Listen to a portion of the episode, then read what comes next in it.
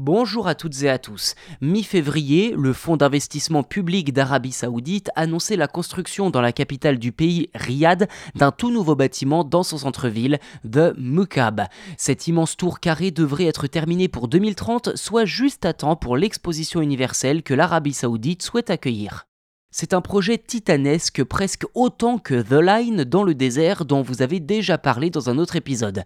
Visuellement, The Mukab est une sorte de gros cube de 400 mètres de hauteur sur 400 mètres de large. Selon le site officiel du projet, ce lieu comprendrait un énorme centre commercial, plus de 80 espaces de divertissement dont des musées et des salles de spectacle, ainsi que des centres de recherche et des campus universitaires. Le tout serait alors assez grand pour faire tenir au moins en son sein 20 Empire State Buildings. A noter que The Mukab doit être construit dans un tout nouveau quartier, New Muraba, dont l'ambition est, je cite, d'accueillir des centaines de milliers d'habitants. Si les ambitions luxueuses et démesurées de ce projet n'effraient absolument pas le royaume d'Arabie Saoudite, rien n'a été précisé sur l'impact écologique d'un tel projet. La seule mention de cette dimension tient en une phrase la construction sera durable avec des espaces verts et des pistes cyclables. Une annonce bien légère hein, pour considérer ce projet comme pleinement durable et vert.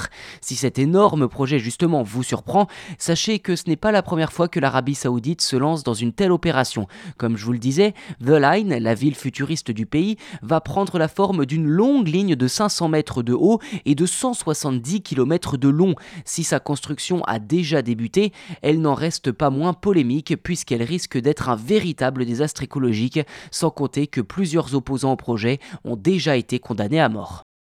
Voilà pour cet épisode, n'hésitez pas à vous abonner au podcast si ce n'est pas déjà fait sur votre plateforme d'écoute préférée, cela vous permet de savoir quand un épisode sort et surtout c'est un gros boost pour nous afin de vous fournir des épisodes toujours de qualité.